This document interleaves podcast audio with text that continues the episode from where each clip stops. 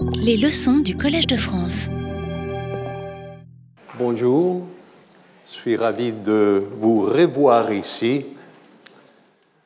On va commencer, comme toujours, pour nous rappeler de ce qu'on a vu déjà. Nous essayons de trouver certains traits qui pourraient nous aider à définir cette Europe qui est la nôtre. Et nous avons vu si peut-être l'Europe peut se définir comme une société de disloqués involontaires. Quelle mémoire doit choisir l'Europe pour euh, avoir une identité au présent? Euh, Quelle est euh, la, la, source de la connaissance et les limites de la connaissance et du savoir européenne Quelle est l'éthique de la justice qui doit gérer la société européenne individuelle et sociale? Et finalement, euh, nous avons vu euh, aussi les, euh, les, possibilités de cette connaissance, de ce savoir dans le contexte historique de ce continent. Et toutes ces questions restent ouvertes. Nous ne voulons pas euh, arriver à des conclusions fermes parce que je crois que l'utilité de lire ces grandes œuvres de la littérature et de arriver à des meilleures questions et pas à des réponses dogmatiques. Chaque société choisit ou invente le vocabulaire dont elle a besoin pour tenter de dénommer sa condition, son identité. Une grande partie de ces vocabulaires est, nouvelle, inventée pour euh, chaque nouvelle technologie et la découverte d'une autre condition psychologique selon les époques. Mais souvent, la société revient en arrière pour sauver des termes de son passé et les utiliser pour donner un mot à une circonstance actuelle.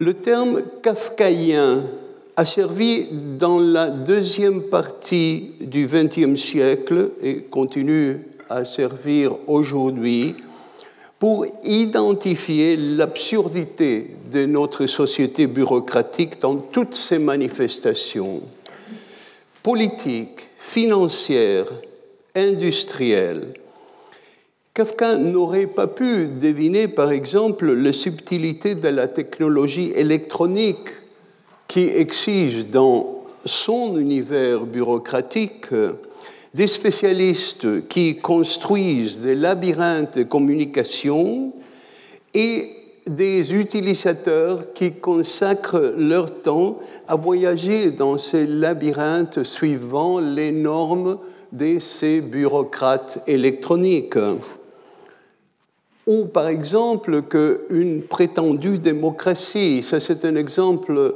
de l'abus de la bureaucratie, une, prétendue démocratie comme euh, celle des États-Unis met en place un système de suffrage universel et arrive à le subvertir en imposant un enchevêtrement de règlements qui empêche une grande partie de la population d'y participer.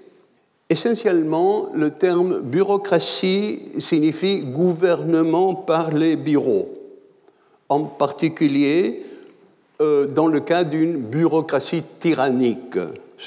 apparemment, c'est un terme technique. Qu'est-ce que ça veut dire? C'est la multiplication excessive des bureaux administratifs et la concentration du pouvoir en leur sein en référence à leur tendance à s'immiscer dans les affaires privées et à être inefficaces et inflexibles. Il faut remercier la France parce que le mot nous a été donné par un économiste français, Jean-Claude-Marie Vincent de Gournay, au début du XVIIIe siècle, parce qu'il a essayé de trouver, euh, pour définir ce gouvernement de bureau, un terme égal à euh, aristocratie, démocratie, donc bureaucratie. On dit que cette bureaucratie est, sinon née, au moins perfectionnée dans l'Empire ottoman. Euh, j'étais à Bursa, euh, en Turquie, il y a quelques années, j'ai entendu une histoire qui m'a plu par rapport à cette bureaucratie, je veux vous la raconter. Dans la mezzanine de la mosquée verte, la célèbre mosquée verte de Bursa, le célèbre peintre Osman Hamdi, au XIXe siècle, a peint un grand tableau qui s'appelle Le dresseur des tortues. Et une toile représente un vieil homme en costume traditionnel, ottoman, tenant un nez avec lequel il tente de dresser des tortues. Le tableau se voulait une satire de la lenteur de la bureaucratie ottomane et fut utilisé comme un symbole politique par les jeunes Turcs qui, au début des années 1900, souhaitaient remplacer le système atrocement lent et inefficace du sultan par une monarchie constitutionnelle. Dans le cas du tableau, dans le cas de ces règlements bureaucratiques, lire est toujours interpréter. Lire un tableau, lire un texte, lire un règlement. Qu'il s'agisse de mots, d'images, de paysages même, et des mosquées. Comme les tortues, les mosquées sont des symboles du temps. Parlons de Kafka ce sont des petits dessins que Kafka lui-même a fait dans ses cahiers. L'une des sources les plus intéressantes, les plus importantes de l'imaginaire de Kafka est la conversation qu'il a tenue avec le poète Gustav Janusz euh, dans la période des années de 1920 à 1922, euh, deux années avant la mort de Kafka en 1924. Donc, à un moment donné, Janusz dit à Kafka que quelqu'un en Angleterre, David Garnett, avait publié un roman, Lady into Fox, la femme transformée en renard, qui à son avis, ressemblait beaucoup la métamorphose. Et Kafka a répondu qu'il ne s'agissait pas d'une imitation ou d'un plagiat, parce que l'idée de devenir bestial est quelque chose qui est dans l'atmosphère de l'époque. Il aurait pu dire la même chose sur l'idée de devenir un, rouage dans la machine, parce que peu de temps après la mort de Kafka, 12 ans après, Charlot euh, met en scène dans les temps modernes l'image parfaite de ce, cet être humain qui devient, cet ouvrier qui devient un engrenage dans la machine. Évidemment, Kafka n'a pas pu euh, anticiper toutes les horreurs du Troisième Reich, mais il a eu l'intuition, et beaucoup d'autres écrivains l'ont eu aussi, d'une certaine obscurité menaçante dans l'air. Il appelle cette menace euh, dont il a l'intuition une obscurité menaçante. Son roman Le procès n'annonce pas les régimes totalitaires à venir, mais il décrit l'état des choses des sociétés peut-être depuis nos premiers temps, des euh, absurdités cruelles comme euh, celle des Grecs, le jugement de Paris, le châtiment de Martias, jusqu'à l'époque de Kafka où l'affaire Dreyfus s'est déroulée. Un parfait exemple de la bureaucratie politique. Et tous ces événements, tous ces, faits sont soutenus sur le squelette d'une bureaucratie. Et Janusz poursuit le dialogue et il demande à Kafka, vous ne croyez pas au pouvoir des masses? Et Kafka lui répond, il est devant mes yeux ce pouvoir des masses, informe et apparemment chaotique, qui cherche ensuite à se voir attribuer une forme et une discipline. Voilà la, bureaucratie. À la fin de tout développement véritablement révolutionnaire, on voit apparaître un Napoléon Bonaparte. Et Janos continue. Vous ne croyez pas à une expansion plus large, par exemple, de la révolution russe? Kafka reste en silence un moment et il lui répond comme une inondation qui s'étend de plus en plus, l'eau devient moins profonde et plus sale. La révolution s'évapore et ne laisse derrière elle que la bave d'une nouvelle bureaucratie. Les chaînes de l'humanité tourmentée sont faites de paperasse bureaucratique. Comme je disais, la bureaucratie, vous le savez, existe dans de nombreux domaines, dans l'administration gouvernementale, dans les entreprises privées, dans les écoles, les universités, les institutions culturelles et dans le domaine de la religion tous les systèmes sociaux semblent exiger des règles fixées par Dieu dans le jardin de l'Éden. Tu ne mangeras pas de ce fruit-là. On lui donne le jardin, mais il y a une règle qui s'impose, on ne sait pas pourquoi. Au dogme de toutes les religions, par exemple, dans la société de Mésopotamie, le code d'Amourabi de 1700 avant notre ère, jusqu'à aujourd'hui où la bureaucratie fixe des règles qui régissent le statut des réfugiés. À, la personne qui arrive, qui a tout dû laisser, qui ne sait pas ce qui va devenir de sa vie, on lui impose des règles pour s'expliquer, pour s'identifier. Pour Kafka, imprégné de la tradition juive, le concept de loi bureaucratique et universelle, incompréhensible et inapplicable, est essentiel. Le concept de loi de Kafka a des profondes racines dans la tradition talmudique qui, comme vous le savez, interprète les lois de la Torah de manière très variée, très fluide, par un dialogue multigénérationnel entre les sages rabbiniques.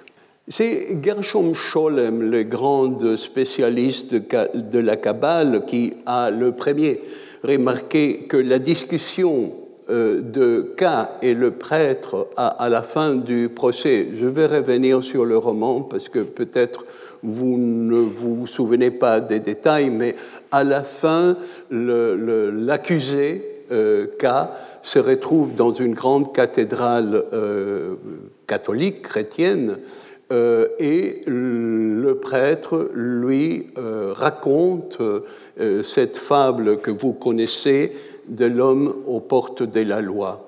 Et après, il y a une discussion où le prêtre essaye d'interpréter l'histoire et revient tout le temps à une nouvelle interprétation parce qu'aucune interprétation n'est la juste. Donc, euh, en discutant de cette parabole, le prêtre dit à K de ne pas accorder trop d'importance aux opinions sur la loi, car la parole de la loi est immuable et les commentaires sur la loi ne sont souvent que l'expression du désespoir face à cette immobilité.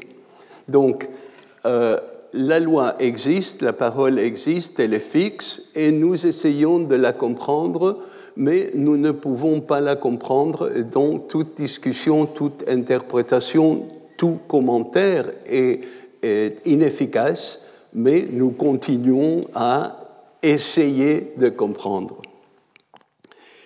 L'hypothèse est que la loi doit avoir une signification fixe, mais que l'interprétation de cette signification est ouverte à la discussion et donc toujours au-delà du point de certitude absolue.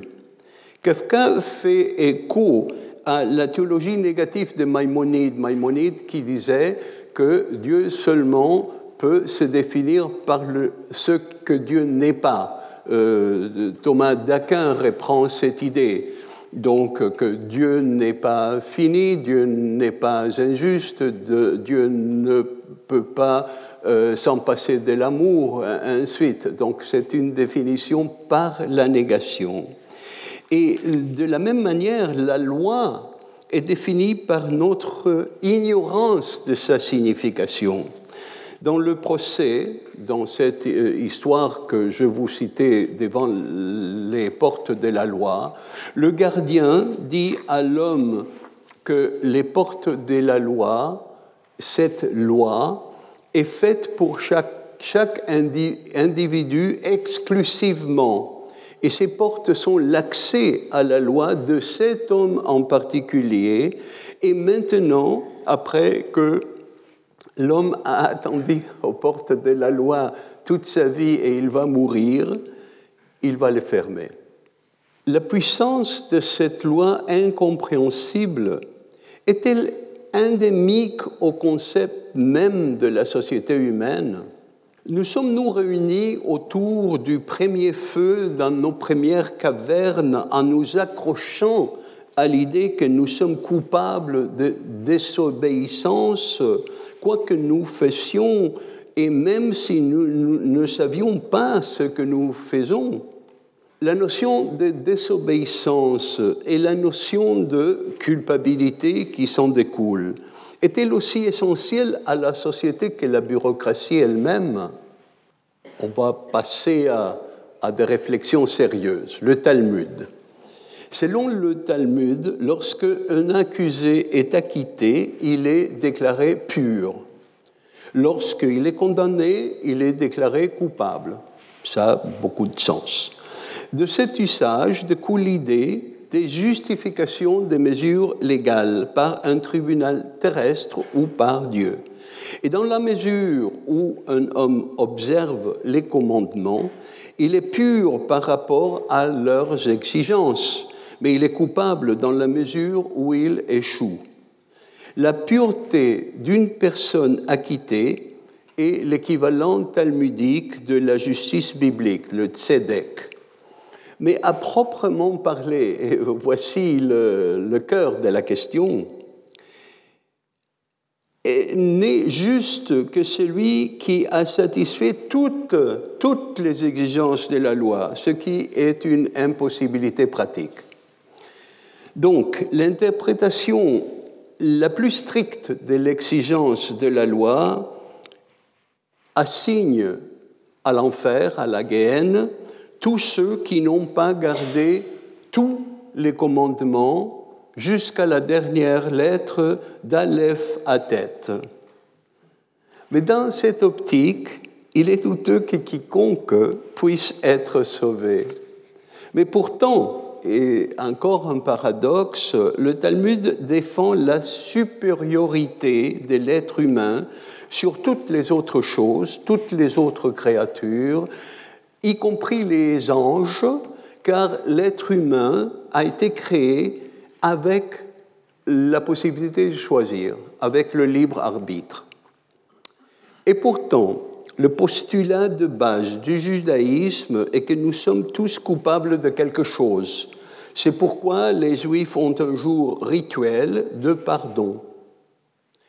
Selon la tradition juive, le jour de Rosh Hashanah, Dieu inscrit le destin de chaque personne pour l'année à venir dans le livre de la vie. Mais Dieu attend, il est généreux, il attend le Yom Kippour pour sceller le verdict. Contrairement aux notions chrétiennes de péché original, confession, les Juifs sont plus proches dans ce sens du calvinisme et croient en une reconnaissance globale de l'imperfection devant notre Créateur. Et ne sont pas tenus de savoir exactement ce pourquoi ils demandent pardon. Le jour du pardon, vous demandez pardon à toutes euh, vos connaissances, sans spécifier pourquoi vous demandez pardon, au cas où. Ma grand-mère euh, avait l'habitude de soupirer constamment, et on lui demandait pourquoi soupires-tu? Et elle disait, je ne sais pas, mais il y a sûrement une raison. Seule la grâce divine peut nous sauver, et c'est en cela qui réside notre espoir, parce que le judaïsme est une religion obstinément optimiste. À, propos de cette notion d'espoir, il y a une, une histoire de Kafka avec son ami Max Prod, qui avait une patience avec lui extraordinaire. Lors d'une discussion avec Kafka, euh, Max Brod s'impatient et il lui dit Mais écoute, si tu dis ça, ça veut dire qu'il n'y a pas d'espoir. Et Kafka s'arrête avec un petit sourire, lui dit Ah non, non, il y a de l'espoir, mais pas pour nous. Selon le Talmud, le jugement est un processus perpétuel. Dieu justifie ou condamne continuellement les êtres humains, mais ce n'est qu'à la fin de la vie qu'une sentence définitive est prononcée. Il est évident que selon ces principes, une personne ne peut jamais savoir si elle est justifiée devant Dieu, récompensée par la vie éternelle ou non. La devise des justes doit être ⁇ Nous n'avons aucune confiance en ce monde, craignons donc Personne ne connaît son destin avant la mort. Le juste ne peut jamais se réjouir de son acceptation par Dieu. Jamais dans cette vie il ne peut échapper au pressentiment du jugement. C'est le sort du prisonnier dans la colonie pénitentiaire de Kafka. En octobre 1914, un an après avoir commencé à écrire le procès, Kafka, âgé de 31 ans, écrit une nouvelle dans la colonie pénitentiaire. Il la révise en octobre 1918, il la publie une année plus tard. La nouvelle met en scène une machine qui inscrit dans la chair du prisonnier la loi qu'il a violée il n'y a pas besoin de se défendre, car la culpabilité ne fait aucun doute. Après que l'aiguille de la machine a inscrit la dernière lettre du texte d'avertissement, le condamné meurt, comprenant avec son dernier soupir dans son propre corps quelle a été sa transgression. Kafka a peut-être été inspiré par euh, le, Jardin de supplice de Mirabeau. Nous savons qu'il avait lu la littérature française, Racine, Musset euh, et, Mirabeau. Donc, euh, mais qu'est-ce que c'est cette histoire? Bien qu'il élaborait le mot Märchen, Märchen, conte de fées, pour ainsi dire, que, Max Brod nous dit cela, l'imagination de Kafka était formée par une märchenhafte Erfindung, une invention féerique. Dans une de ses lettres à son ami Oscar Pollack, Kafka écrit, et ça c'est une phrase très connue, vous me pardonnerez de la répéter, nous avons, nous avons besoin de livres qui nous touchent comme une catastrophe, qui nous afflige profondément, comme la mort de quelqu'un que nous aimons plus que nous-mêmes, comme un suicide. Un livre doit être la hache pour la mer gelée qui est en nous. La machine infernale dans le Märchen de la colonie pénitentiaire de Kafka, cette machine se compose de trois parties. La partie inférieure s'appelle le lit sur lequel le prisonnier est allongé, donc il ne peut pas voir ce que la machine écrit sur lui. La partie supérieure s'appelle l'inscriveur et la partie mobile du milieu s'appelle la herse. La herse porte deux sortes d'aiguilles, longues et courtes, disposées en rangée. L'aiguille longue inscrit le texte, l'aiguille euh, courte projette de l'eau pour éliminer le sang et garder l'inscription toujours claire. L'ensemble constitue en fait une, sorte de machine à écrire automatisée, une, parodie monstrueuse, et ça je crois que c'est important, de l'invention de Gutenberg.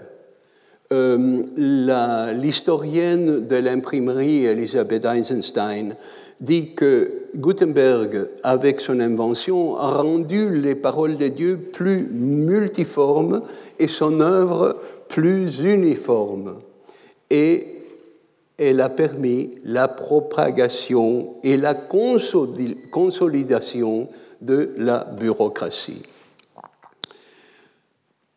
On va revenir à, la machine de Kafka, mais pour dire que cette bureaucratie, toute bureaucratie nationale, depuis les méthodes strictes et les pratiques héritées de Rome jusqu'au raffinement élaboré de la cour de Byzance, laisse des traces de papier ou de parchemin qui tombent en poussière. Des bibliothèques et des archives entier d'actes, de, testaments, de déclarations qui ne sont plus que l'ombre des ombres, de sorte que nous ne pouvons que imaginer à travers les résultats ce que étaient ces lois et ces formalités dans leur incarnation écrite. Quelques vestiges cependant survivent miraculeusement aux, menaces des vers, du feu, de l'eau, de la négligence humaine, et existe encore de siècles plus tard en lambeaux et euh, papier déchiré, mais toujours à peu près lisible, pour parler à leurs lecteurs étonnés de ce côté du nouveau millénaire nous n'avons que des traces de cette bureaucratie qui est toujours présente, vivante. Parce que, comme la loi avec L majuscule, les lois sont aussi éternelles.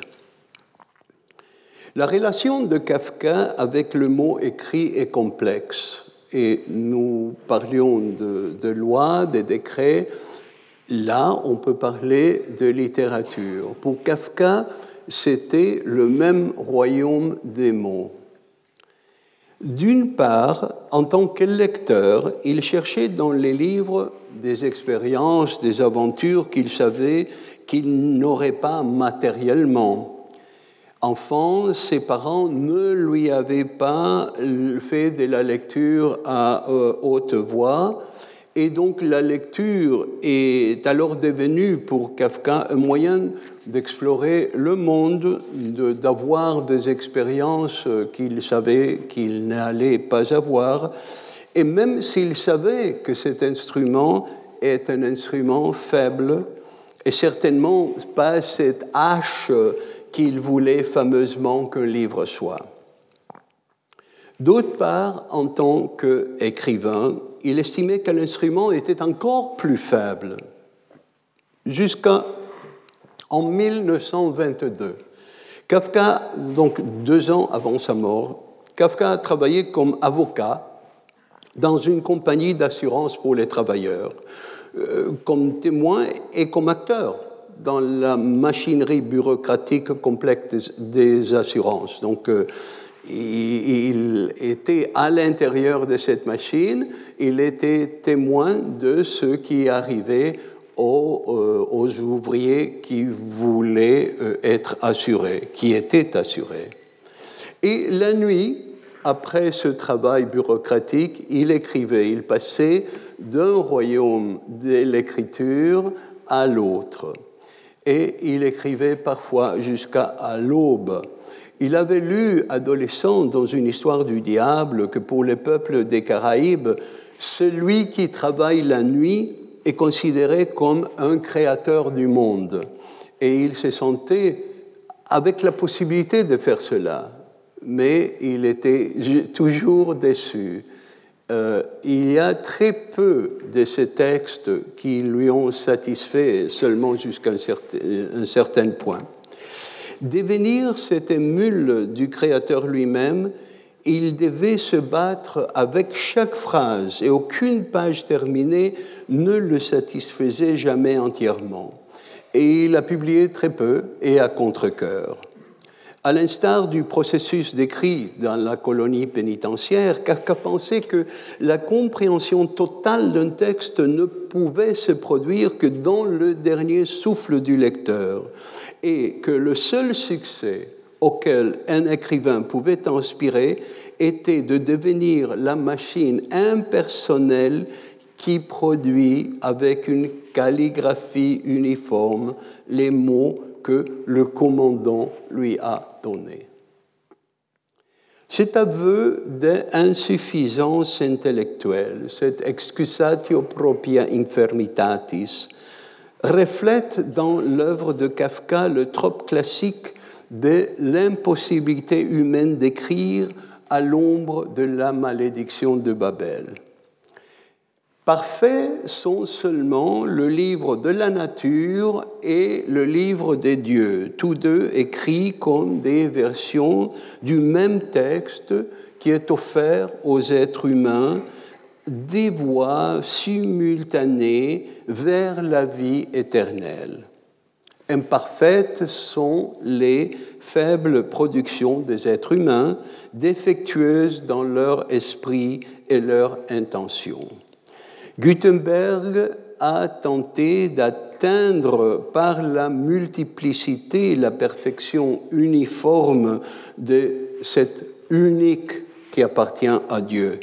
La machine de Kafka, érigée comme une sorte de, de parodie de l'imprimerie, a cherché à montrer que même si elle est unique, parce que la machine est une invention unique, et, aussi il faut savoir qu'elle ne marche pas très bien, parce que parce qu'elle est une invention humaine, donc le commandant se plaigne que, bon, avant ça marchait mieux. Euh, elle est une, création humaine et donc elle ne peut pas soutenir la vie illuminée ni montrer la vraie voie. Seule une œuvre qui coïnciderait avec les livres de Dieu, mot pour mot et lettre pour lettre, pourrait aspirer à une telle réussite, ce qui est impossible. Mais si le cas arrivait, même là, Kafka avait son mot à dire. Un de ses aphorismes observe S'il avait été possible de construire la tour de Babel sans y monter, l'œuvre aurait été autorisée. Comme nous l'avons dit, pour Kafka, comme pour les talmudistes les plus stricts, tous les êtres humains, précisément parce qu'ils possèdent le libre arbitre et choisissent la mauvaise voie, sont coupables et méritent d'être punis. Mais euh, le propos de Kafka est, plus profonde peut-être que ça, plus, complexe. Elle implique le concept selon lequel nous, nous fabriquons, nous construisons la route que nous empruntons. Donc, euh, si la voie est mauvaise, c'est nous qui l'avons construite. La fabrication définit le résultat. Pour Kafka, à des très très rares exceptions près, chaque chemin emprunté par l'écrivain sur la page est mauvais parce que euh, l'écrivain ne suit pas les lois bureaucratiques non déclarées de la création.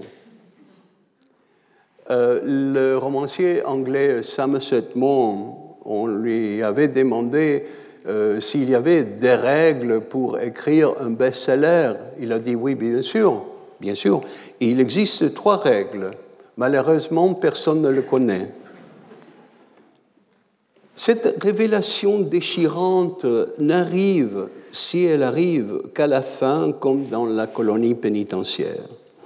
La conviction de Kafka est que notre nature, notre destin sont en nous, mais que pour cette raison même, nous ne pouvons pas les voir. Nous sommes tous coupables. Hamlet le dit, le Hamlet que nous avons vu, que chacun suive ce qu'il mérite et qui échappera le fouet.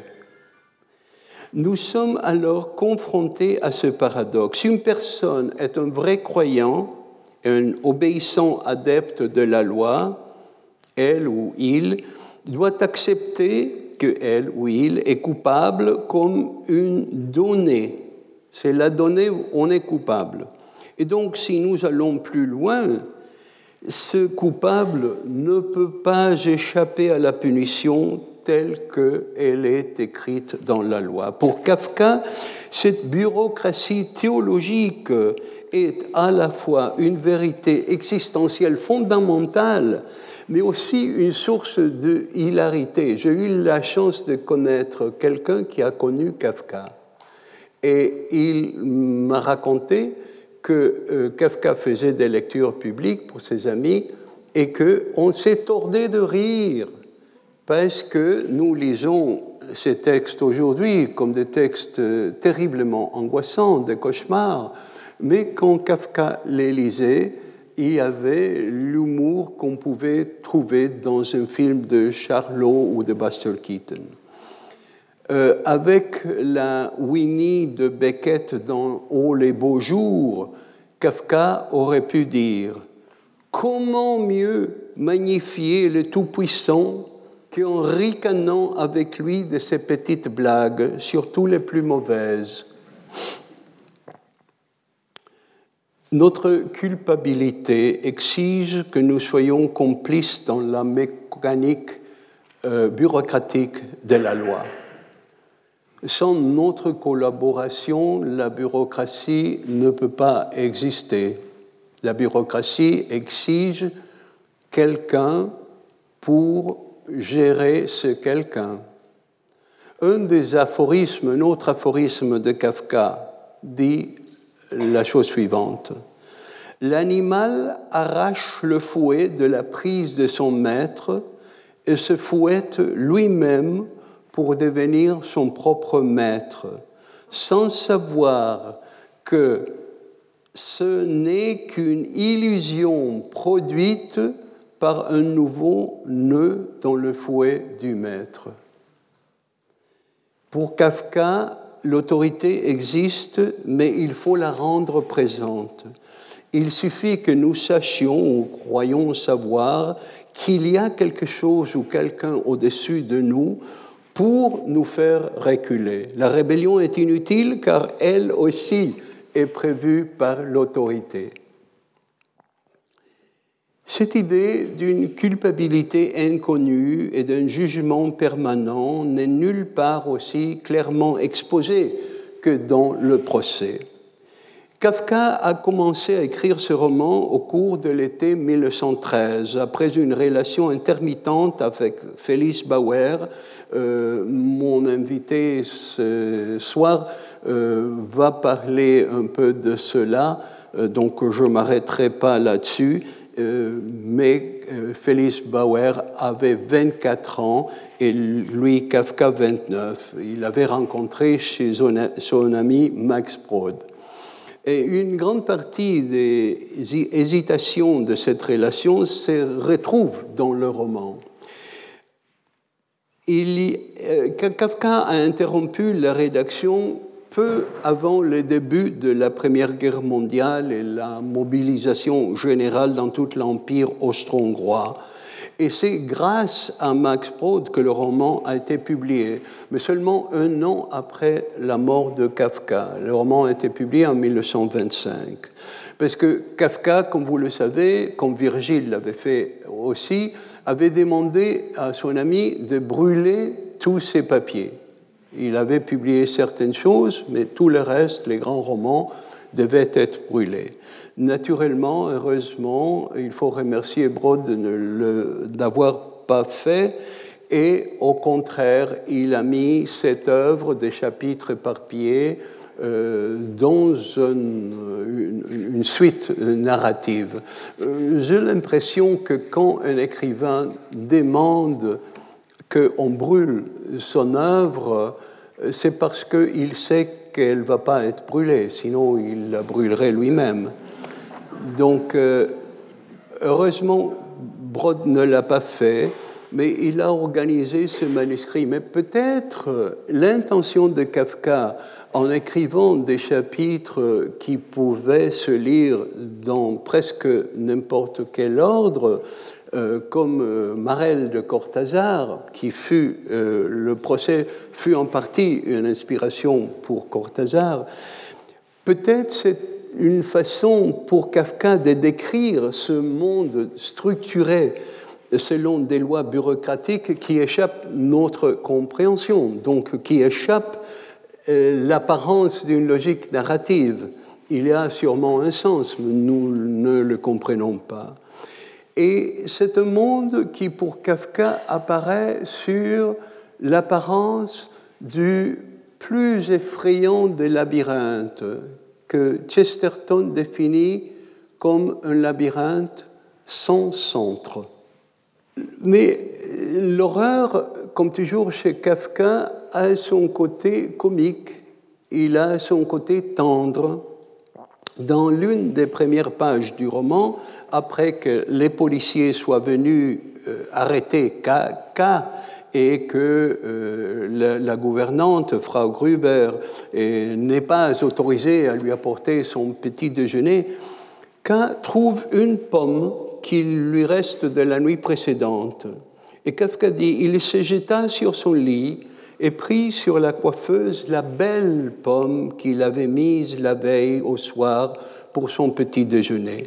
C'était tout le petit déjeuner qu'il avait, et de toute façon, comme il l'a confirmé dès qu'il a pris sa première grosse bouchée, c'était bien meilleur qu'un petit déjeuner qu'il aurait pu avoir grâce à la bonne volonté des policiers du café sale. Ce que je trouve si émouvant et vrai dans cette scène, c'est la rapidité avec laquelle K s'accommode à son destin inexpliqué. Les petites choses de la vie doivent continuer quoi qu'il arrive, après que le compagnon d'Ulysse, euh, comme nous avons vu, ait été dévoré par le cyclope. Au milieu de son désespoir, Ulysse pense à manger et prépare un repas. Tout comme l'attention d'Ulysse pour les choses minimales, le fait que cas de jeûne d'une pomme le rassure sur le fait que, quoi qu'il arrive, il est au moins encore en vie. Mais il y a aussi une pulsion sexuelle euh, dans le procès. Je n'avais pas remarqué à quel point cette pulsion sexuelle est présente dans ce roman la première fois que je l'ai lu. Mais tout au long du roman, cas que nous savons condamné sans aucune explication, poursuit sa vie et poursuit sa vie érotique d'une façon plus poussée encore il tente de séduire tous les personnages féminins qui se présentent en les embrassant ou essayant de les embrasser, en caressant les femmes lascivement.